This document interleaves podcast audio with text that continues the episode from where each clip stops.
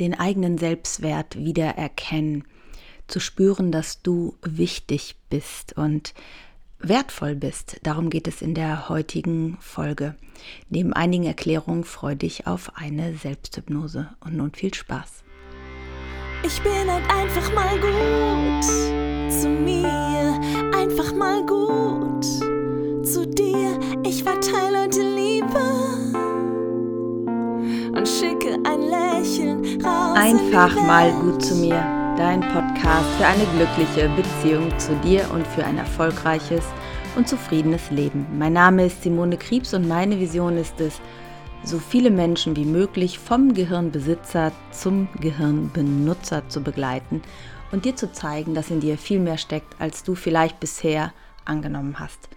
Falls es heute ein bisschen halt, ich äh, wir nehmen gerade den Podcast in unseren neuen ähm, in unserem neuen Zuhause auf. Ich habe gerade überlegt, Räume ist irgendwie nicht das passende Wort. In unserem neuen Zuhause auf und es ist noch nicht alles so, ähm, ja, es halt manchmal ein bisschen. Ich hoffe, du entschuldigst mir das. Heute geht es um das Thema Selbstwert. Das ist etwas, was sich bei Instagram die Anne gewünscht hat. Ich glaube, ja, nee, Anna Anna J. hat sich das gewünscht und äh, darüber möchte ich heute mit dir sprechen, wie es so dazu gekommen ist, dass so viele Menschen eigentlich einen schlechten Selbstwert haben, äh, mehr oder weniger schlecht. Also ich glaube, mit so einem richtig im takten, vollen, gefüllten Selbstwerttopf kommen wir alle oder laufen wir alle gar nicht durchs Leben. Zumindest in unserer westlichen Welt, was mir bisher an Menschen begegnet ist, erlebe ich halt immer wieder, dass wir ganz, ganz viele Kompensationsstrategien haben, um uns richtig oder gut genug oder wertvoll zu fühlen. Wie das Ganze entsteht, was du daran ändern kannst, deinen Selbstwerttopf äh, gefüllt zu halten oder auch selbstständig füllen zu können, ohne immer was von außen zu benötigen. Darum geht es in dieser heutigen Folge. Freue dich auch darauf, dass du in den Genuss einer Selbsthypnose kommst. Also alles dabei. Bevor es jetzt losgeht, möchte ich dich nochmal an unser Mallorca Retreat erinnern und zwar vom 22. bis 29. 7.2023 findet das diesjährige Retreat Harmonische Beziehungen leben auf Mallorca statt, wo wir eine Woche zusammen in einer sehr, sehr kleinen Gruppe, also circa acht Leute, auf Mallorca sind. Wenn du sagst, Mensch, da wollte ich immer schon dabei sein, vielleicht ist das genau dieses Jahr dein Jahr, um mitzukommen. Klick einfach unter dem Link auf das unverbindliche Beratungsgespräch und mein Team erklärt dir oder beantwortet dir alle Fragen, die du noch vielleicht offen hast. Ja, das Thema Selbstwert, Selbstvertrauen, Urvertrauen, was sich auch viele meiner Kunden immer wünschen, ich möchte dieses Urvertrauen haben, darauf möchte ich so ein bisschen eingehen, ist glaube ich, das Lebensthema von fast allen Menschen. Hier im westlichen Kontext, äh, kapitalistischen Welt auf jeden Fall, aber ich würde mich mal ganz weit aus dem Fenster lehnen und sagen, dass das für ganz, ganz viele Menschen Thema ist.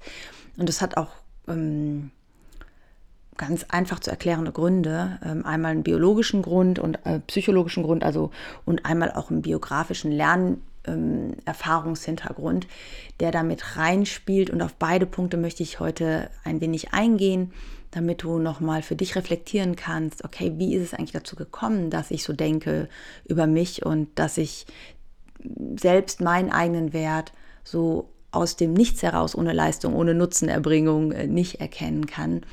Wo kommt das eigentlich her? Und vor allen Dingen, und das ist mir ja immer besonders wichtig, was kannst du tun, um ähm, deinen eigenen Selbstwert zu stärken und zwar aus dir heraus zu stärken?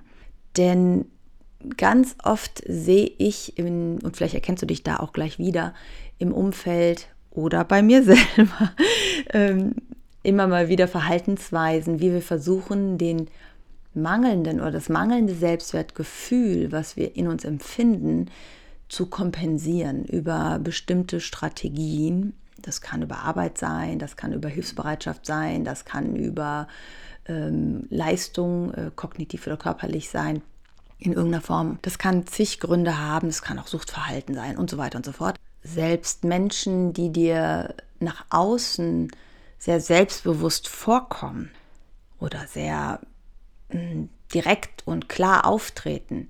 Das heißt nicht, dass sie ein großes oder starkes Selbstwertgefühl haben müssen. Auch das ist ganz, ganz häufig eine Überkompensation, damit keiner merkt, dass der Selbstwert so schlecht ist, weil das einfach zu bedrohlich ist, ähm, sich als schwach darzustellen, bedürftig oder hilflos und dann werden halt unterschiedliche Strategien gewählt, damit das nach außen nicht so sichtbar ist. Denn ganz häufig ist es so, dass dein Umfeld gar nicht so mitbekommt, dass du dich vielleicht so wertlos fühlst oder nicht richtig oder wichtig genug.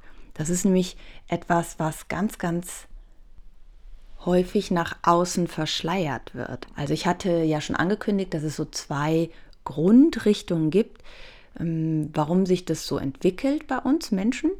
Und das eine ist, naja, du musst dir erstmal vorstellen, du kommst als Baby auf die Welt als soziales Wesen. Man weiß heute aus der Kindheitsforschung, dass du als sozial fühlendes Wesen auf die Welt kommst mit moralischen Grundvorstellungen für ähm, Kooperation. Also wer ist mir wohlgesonnen und äh, moralischen Grundwerten, also wer ist mein Unterstützer und wer ist mein jemand, der mir nicht wohlgesonnen ist, das kannst du schon bei drei Monate alten Babys erkennen, dass die sich einem Unterstützer zuwenden und jemand, den sie als ähm, Angreifer oder Störer wahrnehmen, abwenden. Ja, also das hat man anhand von Puppenspielen ähm, gemacht, wo eine Puppe der anderen Puppe geholfen hat und die andere Puppe hat halt ähm, gestört.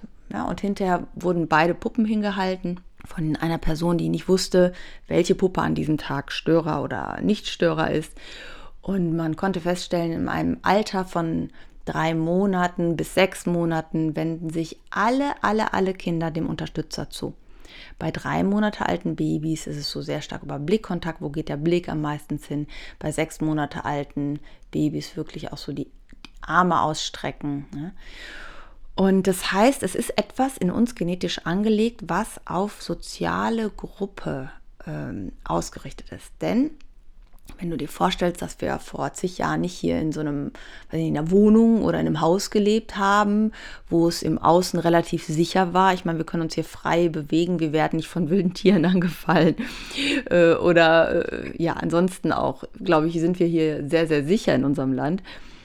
Und ähm, es war aber vor vielen, vielen, vielen, vielen, vielen Jahren extrem wichtig, obwohl ich sage mal, so viele Jahre muss man gar nicht zurückgehen, selbst noch äh, einige Generationen zurück war es extrem wichtig, in einer Gemeinschaft aufgehoben zu sein, in einer Gemeinschaft dazu zu gehören, weil es einfach sonst nicht möglich war, genügend Nahrung zu bekommen oder Schutz oder sich verteidigen können hm, oder Wärme zu bekommen. Ja, wir sind also auf ein soziales Miteinander ausgelegt. Die erste Bindungsstufe, die wir Menschen haben, ist über die Sinne und die zweite Bindungsstufe, die wir haben, ist über Zugehörigkeit. Das ist extrem stark in uns angelegt. Biologisch, genetisch haben halt die Menschen überlebt, die dies ähm, ausgeprägt hatten, sehr stark ausgeprägt haben. Das ist also nichts, was wir über Erziehung beibringen. Im Gegenteil, man hat sogar über die Kindheitsforschung festgestellt, dass wir das über Erziehung eher abtrainieren, sondern das ist etwas, was wir genetisch in uns veranlagt mitbringen. So, aber worauf will ich eigentlich hinaus? Du kommst also auf die Welt und ähm, hast einen guten Kontakt zu dir und deinen Bedürfnissen. Ja, also wenn du als Baby Hunger hast, dann schreist du. Oder wenn du irgendwie Schmerzen hast, dann schreist du. Oder du lachst, wenn du irgendwas lustig findest. Ja, da wird nicht abgewegt, ist das jetzt doof, wenn ich lache? Oder äh, ist die Mama traurig, wenn ich weine? Äh, oder äh, was passiert da? Sondern dein Verhalten wird stark gelenkt von deinen Bedürfnissen. Und dann ist es halt so, dass selbst in dem Babyalter, ich habe schon mit Menschen gearbeitet, die wirklich sich als Säugling rückwirkend selbst erlaubt haben, mal zu schreien. Ähm, denn es gibt auch Babys, die schon spüren, es wäre besser, wenn ich hier nicht schreie.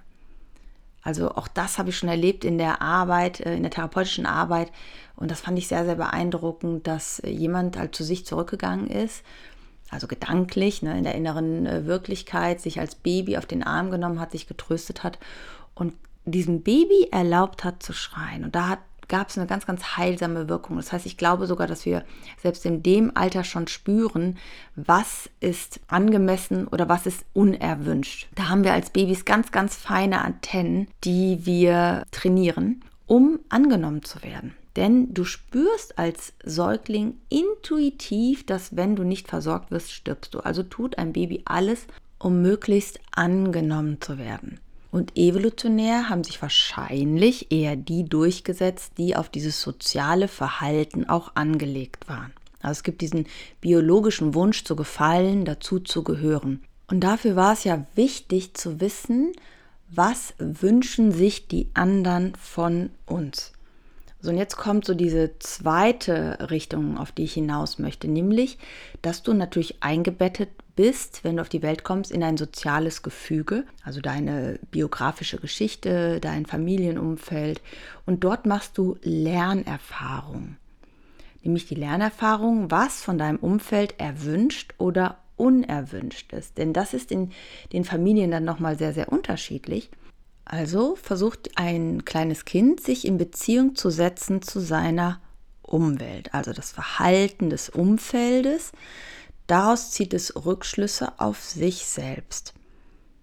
Und häufig sind die Rückschlüsse hm, kindlich geprägt, sag ich mal. Das heißt, wir haben als Kinder von der ähm, Hirnfähigkeit noch nicht so stark die Möglichkeit zu erkennen, ah, meine Mutter hat gerade eine depressive Phase oder eine schwere Lebenskrise und deswegen ist sie so gereizt oder so zurückgezogen oder weint immer oder äh, ist so unnahbar und deswegen verhält sie sich so, das hat gar nichts mit mir zu tun, sondern als Kinder hat das alles einen Rückschluss auf unseren Wert, unsere Position und Rangstellung, ne, so kannst du dir das ja auch vorstellen, unsere Position im System. Und äh, jetzt laufen wir alle mit so einer Weltsicht über uns selbst rum, die wir zu einer Zeit getroffen haben, als wir noch gar nicht wirklich einschätzen konnten, was es bedeutet, wie sich die Erwachsenen um uns herum verhalten. Also ich hatte mal so einen ganz äh, verrückten, brutalen, cholerischen Grundschullehrer über zwei Jahre. Und die Aussagen, die er so damals vom Stapel gelassen hat, nicht nur über mich, auch über andere und das Verhalten, was er da äh, gezeigt hat, das hat was mit ihm zu tun gehabt. Er war kein guter Lehrer. Er hat schlecht über uns Schüler gedacht. Ähm, er war vielleicht überfordert. Er war frustriert von seinem Leben. Was weiß ich, ich kann das heute nicht mehr sagen, was äh, mit ihm los war. Auf jeden Fall kann ich heute sagen, dass das, was er an Aussagen getroffen hat, nichts mit mir zu tun hat. Du kennst sicher den Spruch, dass das Verhalten von anderen mehr über sie selbst aussagt als über uns das Verhalten, was wir zeigen, sagt dann aber wieder viel über uns aus. Oder das Verhalten, was wir auch nicht zeigen. Das heißt, wenn du dir zum Beispiel bestimmte Verhaltensweisen gar nicht erlaubst, weil das einfach damals nicht erwünscht war. Und dann verwechseln wir uns mit dieser Art zu sein.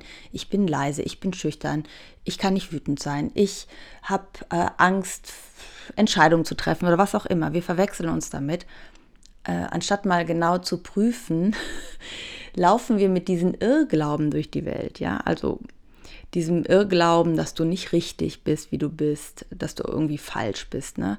Oder unwichtig, weil deine Eltern für dich keine Zeit hatten, keinen Raum hatten, weil sie emotional oder auch beruflich mit sich und ihrem Leben und den Herausforderungen des Lebens beschäftigt waren, so dass für dich und deine Bedürfnisse viel zu wenig Raum äh, da war oder immer wieder so Sprüche kamen wie, äh, es geht nicht immer nur um dich, äh, die Krümmel sind ruhig, wenn der Kuchen spricht, was weiß ich, so kennst du vielleicht auch so Sachen.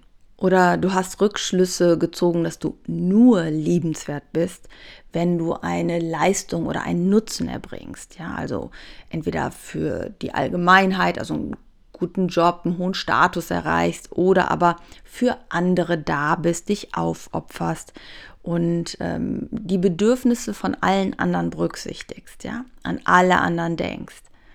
Das führt dazu, dass wir uns immer mehr von uns selbst, unseren eigenen Bedürfnissen und Gefühlen entfernen. Und dann versuchen natürlich irgendwie diese innere Leere oder dieses Unwohlsein zu kompensieren oder auch nicht zu fühlen. Also entweder entwickeln wir Handlungsstrategien, um uns abzulenken, nicht zur Ruhe zu kommen, irgendwas zu machen. Äh, Netflix-Serie, Instagram. Also heute in der sozialen Welt haben wir so viele Möglichkeiten, uns abzulenken. Äh, Kaufen, Konsum ist so eine Sache. Ähm, sich übermäßig viele Hobbys zu suchen, bloß nicht zur Ruhe kommen. Der Kalender ist voll, jede Minute ist getaktet und abends fällst du einfach nur noch müde ins Bett. Das hat immer was damit zu tun, dass du denkst, entweder wenn du zur Ruhe kommst, du bist faul, ja, man darf nicht faul sein, also ich muss Nutzen erbringen, äh, aber auch sowas wie, äh, wenn ich zur Ruhe komme, dann merke ich, wie es in mir wirklich ist. Und das versuchen wir zu vermeiden. Ein bisschen zu essen, ja, also irgendwas in uns hineinzustopfen, um diese Leere nicht zu fühlen oder aber die unangenehmen Gefühle, was ganz häufig auch was mit Traurigkeit zu tun hat. Aber da mache ich noch eine eigene Folge zu zum Thema emotionales Essen ja, ähm, nicht mehr zu, also nicht zu fühlen, weil äh, diese Gefühle so bedrohlich irgendwann waren, ähm, wir uns so alleingelassen gefühlt haben damit, dass es besser war, sie nicht wahrzunehmen. Ja, oder weil sie auch von unseren Bezugspersonen nicht gesehen worden sind, nicht ernst genommen wurden oder abgetan wurden. Mm, oder weil wir schon gespürt haben, es ist besser, die nicht zu zeigen, weil wir unser Umfeld nicht überfordern wollen, nicht zur Last fallen wollen, weil unsere Eltern es schon schwer genug hatten und wir sie schonen wollten. Das ist etwas, was Kinder ganz, ganz häufig machen, auch die eigenen Eltern schon.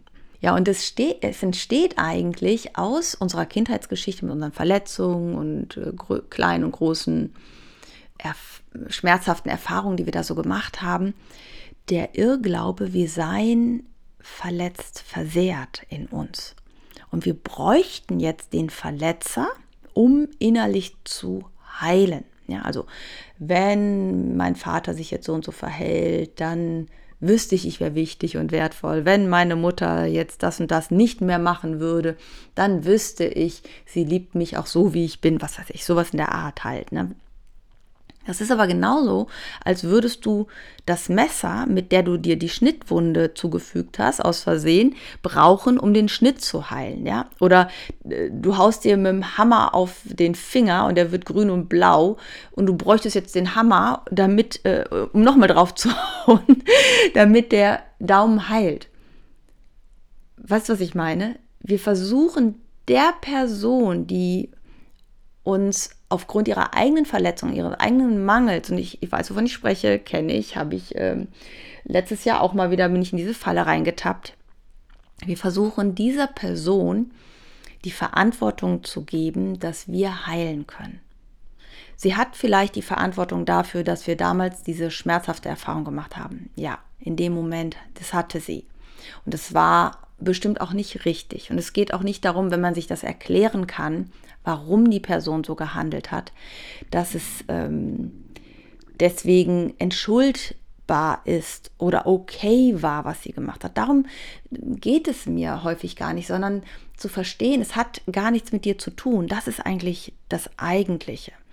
Dass du es nicht verdient hast, dass du nicht selber verantwortlich und schuld bist, dass man dich so behandelt hat. Das hat einfach nichts mit dir zu tun. Und dann aber den nächsten Schritt zu tun, dir zu erlauben, wahrzunehmen, dass du in dir einen heilen, einen unversehrten Kern hast.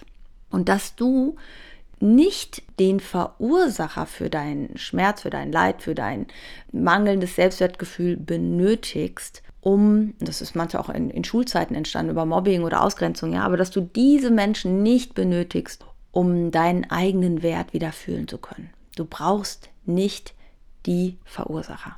Das finde ich einen ganz, ganz wichtigen Punkt. Und ein, ein super Schritt ist, anstatt darüber nachzudenken, was andere über dich denken, lieber mal damit zu beginnen, herauszufinden, was du über dich denkst. Das ist Punkt 1, ja? Was denkst du über dich? Sei mal ganz ehrlich. Schreib dir mal auf, und zwar kannst du auch eine Pro- und Kontraliste machen von mir aus. Ja, also was findest du liebenswert an dir? Was findest du besonders gut?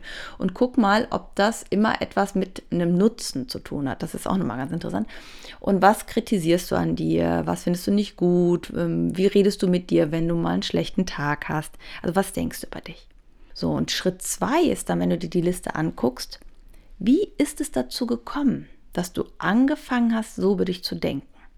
Also über welche Erlebnisse, welche Verhaltensweisen von anderen Menschen haben dazu geführt und welche kindlichen Rückschlüsse hast du damals daraus gezogen. Und das kannst du auf der Pro-Liste genauso machen wie auf der Kontraliste, ja, weil warum denkst du, du musst anderen helfen, du musst, äh, die Bedürfnisse anderer sind wichtiger als deine eigenen, auch wenn du denkst jetzt vielleicht, oh, das ist ja gut, dass ich das mache, hat es einen tieferen, eine tiefere Ebene, warum du das so bewertet hast und so lebst. Und solange es dir dabei gut geht und deine eigenen Bedürfnisse nicht völlig hinten rüberfallen, spricht dem auch nichts entgegen. Schwierig wird es, wenn es völlig aus der Balance gerät einfach. Und äh, der letzte Schritt, den du dann machst, ist, beginne dir eine neue Realität zu schaffen. Und das äh, kannst du, indem du zum Beispiel dich bequem hinsetzt, ähm, die Aufmerksamkeit nach innen richtest und mal mit erwachsenen Augen oder mit den Augen eines Erwachsenen auf deine damaligen Erlebnisse schaust. Such dir mal bestimmte Erlebnisse raus. Das kannst du natürlich auch mit offenen Augen machen, also was dir da lieber ist. Such dir aber mal bestimmte Erlebnisse raus, die dir immer mal wieder einfallen aus deiner Kindheit, wie du dir erklärst, warum du so bist, wie du bist. Äh, und zwar an den Stellen, wo es, wo es dich auch stört. Und frag dich mal aus erwachsener Sicht, mit den Augen eines Erwachsenen heute drauf geschaut.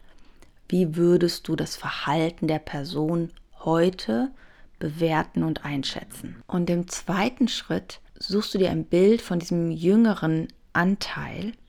Und das ist eigentlich immer ein neuronales Netzwerk, was in dem Moment feuert. Also dieser jüngere Anteil ist ja eine Erinnerung an dir, wo du dich so gefühlt hast. Ja, und dann suchst du dir ein Bild von dir, wo du in diesem Alter warst, in der Situation warst und erklärst deinem jüngeren Anteil die Situation und die Bedeutung der Situation und ja, sorgst mal für die Informationen, die du damals nicht hattest, sodass diesem neuronalen Netzwerk eine Prüfung eigentlich unterliegt, ne? ob es wahr ist oder nicht. Und zwar so, dass es in der Emotion ankommen kann, im Gefühl ankommen kann, dass das, was damals so passiert ist, keine Wahrheit ist, sondern eine Einschätzung von deinem jüngeren Anteil war.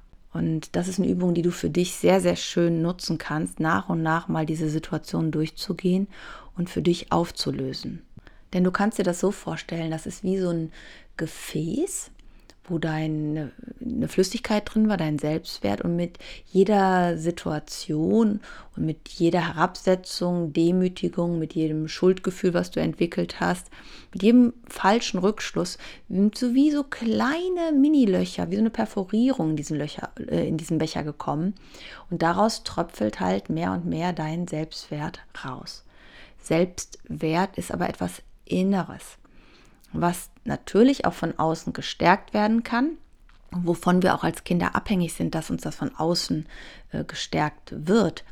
Ja, weil wir halt von, davon abhängig sind, dass wir dazugehören. Und wenn wir jetzt natürlich in einer Welt äh, groß werden, wo wir schlechte Vorbilder haben, was die eigenen Bedürfnisse, was den eigenen Selbstwert angeht, dann färbt das in der Regel auf uns ab, weil sich die Menschen mit ihren eigenen Verletzungen uns gegenüber natürlich auch ähm, ja, nach ihrem besten Wissen und Gewissen verhalten, aber natürlich auch ihre eigenen äh, Verletzungen da mit reinspielen einfach. Also mach dir bewusst, tief in dir bist du unversehrt. Tief in dir sind das alles Annahmen, die du gemacht hast, die du über dich getroffen hast, die so nicht wahr sind. Und in der kurzen Selbsthypnose möchte ich dich nochmal einladen, deinen eigenen Selbstwert mal wieder zu fühlen, mal selber anzuerkennen und zu spüren, dass all das noch in dir ist, dass du, ja, dass das nicht verloren gegangen ist, dass du einfach nur den Zugang dazu abgeschnitten hast, weil das besser war. Sei nicht so arrogant, Hochmut kommt vor dem Fall. Ähm, ja, und solche Sprüche, die wir halt da alle mal gehört haben. Und gleichzeitig sollen wir bitte selbstbewusst und stark sein. Das ist ein Widerspruch in sich. Okay, dann such dir doch mal einen bequemen Sitz oder einen bequemen Platz, wo du gerne sein möchtest. Kann eine Parkbank in der Sonne sein, das kann aber auch bei dir zu Hause sein oder im Auto auf einer Raststätte, keine Ahnung. Auch da habe ich schon Selbsthypnosen, Meditation gemacht, das tut auch manchmal gut. Also da, wo du gerade bist und einen Moment ungestört bist, Finde einen bequemen Sitz und erlaube dir, deine Augen zu schließen und einen Moment einfach mal bei dir anzukommen. Wahrzunehmen, was jetzt gerade ist, ohne dass du irgendwas erfüllen musst, irgendwas leisten musst. Die Welt da draußen einfach mal warten lassen. Die Welt da draußen dreht sich auch weiter, wenn wir einen Moment bei uns sind, wenn wir einen Moment nicht im Außen aktiv sind. Und das macht dir bewusst und erlaube dir, ganz bei dir anzukommen, auf deine Art und Weise. Einfach geht das, wenn du dich auf deinen Atem konzentrierst und wahrnimmst, wie du durch die Nase in deinem Rhythmus ein- und ausatmest. Durch die Nase ein und aus. Und während du einfach da sitzt und dir erlaubst, zur Ruhe zu kommen auf deine Art und Weise, hörst du vielleicht, wie die Welt da draußen ihre Geräusche macht. Hör mal die Geräusche im und außerhalb des Raumes, in dem du gerade bist.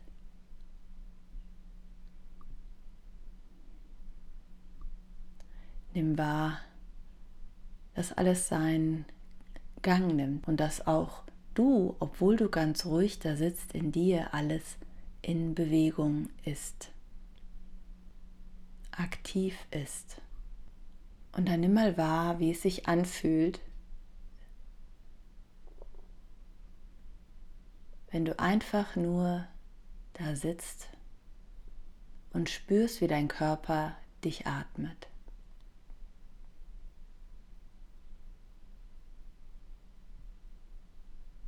während du hörst, was du hörst.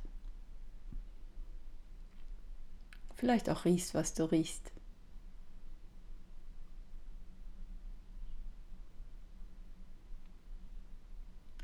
Und dann nimm mal wahr, dass du deinem Atem vertraust. Nimm mal wahr, dass egal ob du an deinen Atem denkst oder nicht, dein Körper atmet.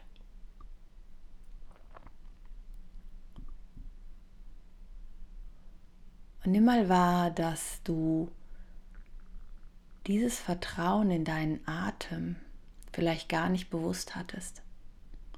Und wie es sich anfühlt, sich bewusst zu machen, dass du Vertrauen hast in den Atem und dass dein Körper atmet.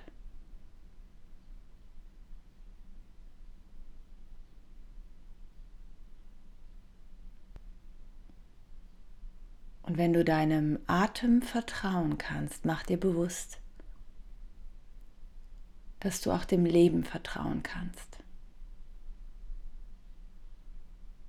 Mach dir bewusst, dass Atmen Leben bedeutet.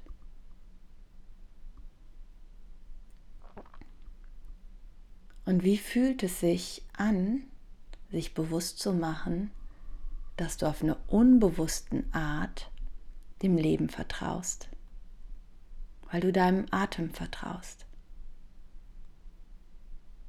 Und wenn sich das angenehm anfühlt, dann breite dieses Gefühl mehr aus, erlaube es dir jetzt in dem Moment. Nur für diese Übung mal.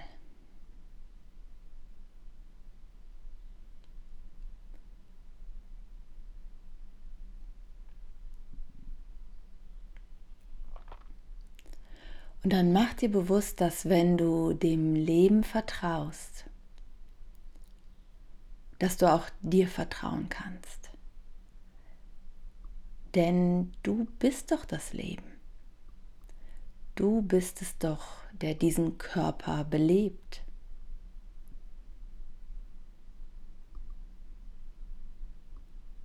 Du bist doch viel mehr als dein Körper.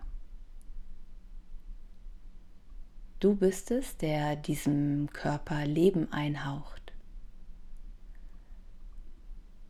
Diese Energie, die niemals verloren geht. Also erlaube dir mal zu fühlen, wie es ist, wenn man sich selbst vertraut.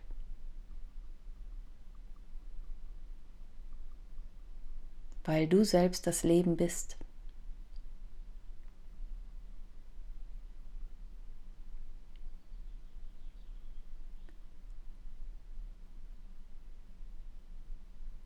du selbst jede dieser Zellen belebst.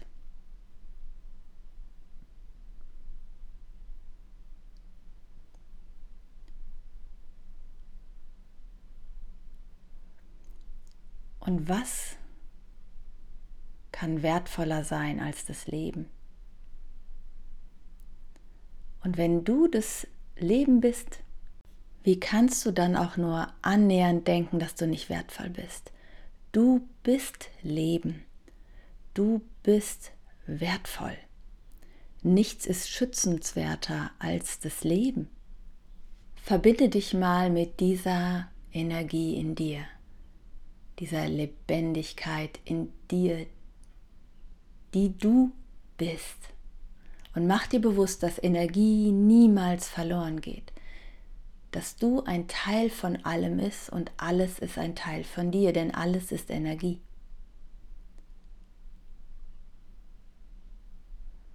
Du bist ganz und du bist heil und vollständig. Und du bist wertvolle Lebensenergie. Und lass dich von dieser wertvollen Lebensenergie, die du bist, fluten, in jeder Zelle diese Information ankommen lassen. jede Zelle spüren lassen, dass sie lebendig ist jetzt,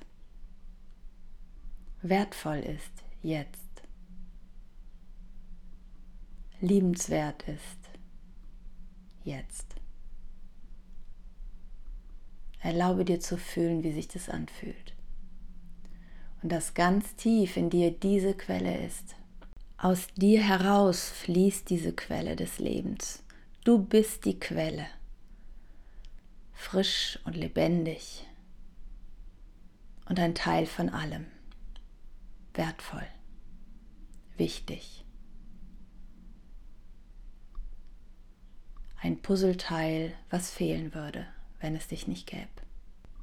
Verbinde dich mit dieser Quelle in dir und nimm wahr, wie du sie selber intensiver machen kannst, indem du sie ausbreiten lässt in deinem Körper von Kopf bis Fuß um dich herum Fühl mal, wie sich das anfühlt, vielleicht wie ein Kribbeln oder eine Kühle oder eine Wärme,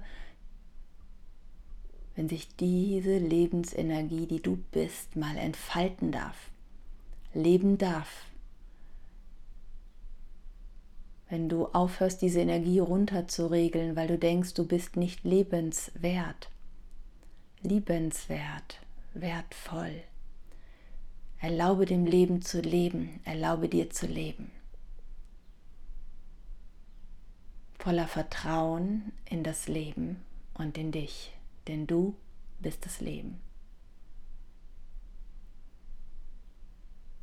Verknüpfe dieses Gefühl mit allen Dingen in deiner Welt, die ganze Welt mit dieser Energie zu verknüpfen, denn die Welt ist Leben, lebendig und du bist ein Teil dieser Welt. Und je mehr du dieses Vertrauen ausbreitest, umso größer ist das Vertrauen in dir. Du bist lebendig.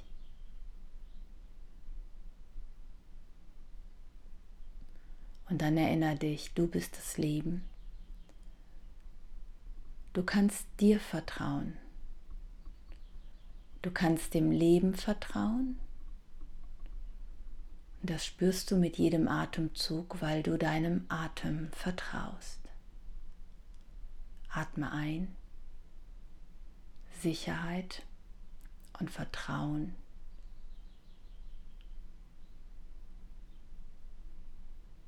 Atme aus und spür, dass du lebst. Einatmen und ausatmen. Spür, dass du das Leben bist. und erlaube dir das Gefühl zu genießen. Schenke dir selber ein Lächeln. Schenke dem Leben ein Lächeln. Genieße dein Gefühl. Und wenn es schön ist, mach es noch größer, besser, toller. Und dann komm mit einem Lächeln zurück in den Raum, in dem du gerade bist.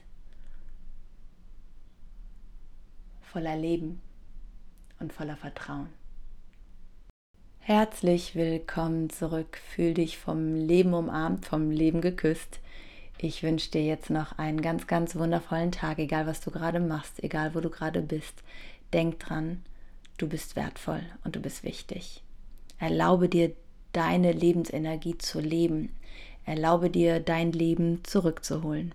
Und falls du dir Unterstützung wünschst, dann lass uns gerne sprechen. Fühl dich von ganzem Herzen umarmt. Bis bald, deine Simone. Ich bin halt einfach mal gut einfach mal gut zu dir.